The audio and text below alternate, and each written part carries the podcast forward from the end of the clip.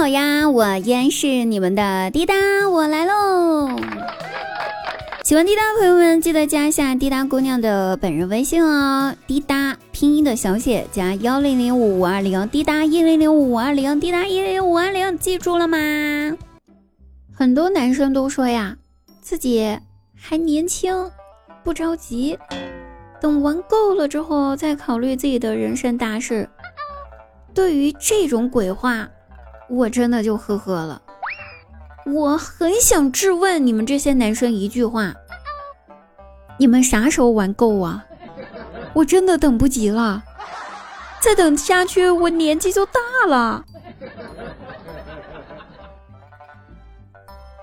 你打游戏的时候，别人在熬夜加班赶项目；你上班摸鱼的时候，别人在卖命拼酒陪客户；你晚上睡大觉的时候。别人还在废寝忘食的加班，你跟你朋友出去旅游的时候，别人在通宵熬夜做商业计划书。这就是为什么别人二十多岁猝死在工作岗位上，而你皮肤好、气色好、精神好的原因。各位朋友们，加油摸鱼呀！咱们一摸就是一整天，好不好？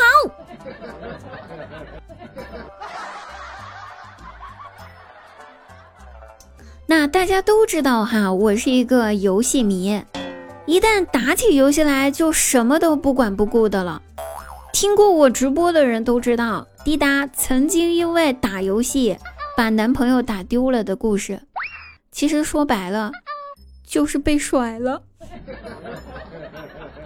还记得吧？那天是情人节，我忙着玩王者荣耀呢，正打的火热和激情的时候。男朋友给我打电话来了，我没接，挂了。一连他又打了一个，一续下来搞了一下午，我打了十几个电话，我都没有接。最后吧，还因为他一直打电话影响我发育，最后游戏也输了。当天晚上男朋友也没了。过后吧，我真的非常后悔。凌晨。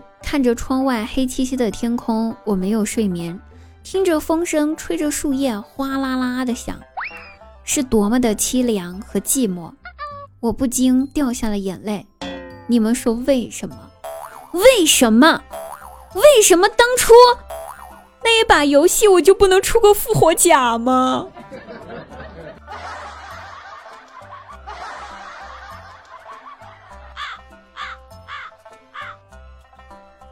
周末的早上，张大鸟晨跑，跑着跑着吧，看到一个老人家在公园里面打太极，很有力道，打的也非常的标准。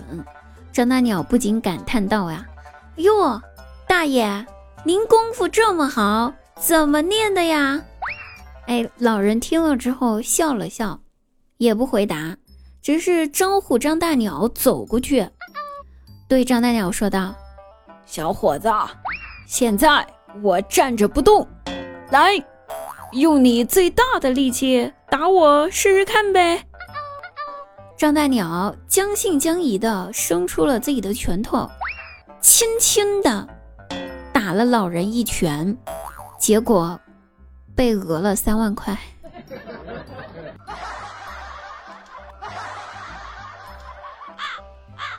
城市套路深啊，大鸟，你还是回农村吧。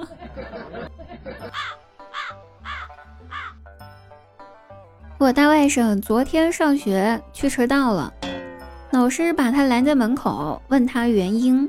他说：“我本来要去钓鱼的，但是我爸爸不许我去，我哭了，所以来晚了。”老师肯定的回答道：“嗯，你爸爸做的非常对呀。”那关于你作为一个学生，为什么应该上学而不应该去钓鱼这件事儿，你爸爸也给你解释了，对不？你知道原因吗？大外甥回答道：“说啦，我爸爸说，因为蚯蚓太少啦，要是两个人去钓就不够用啦。”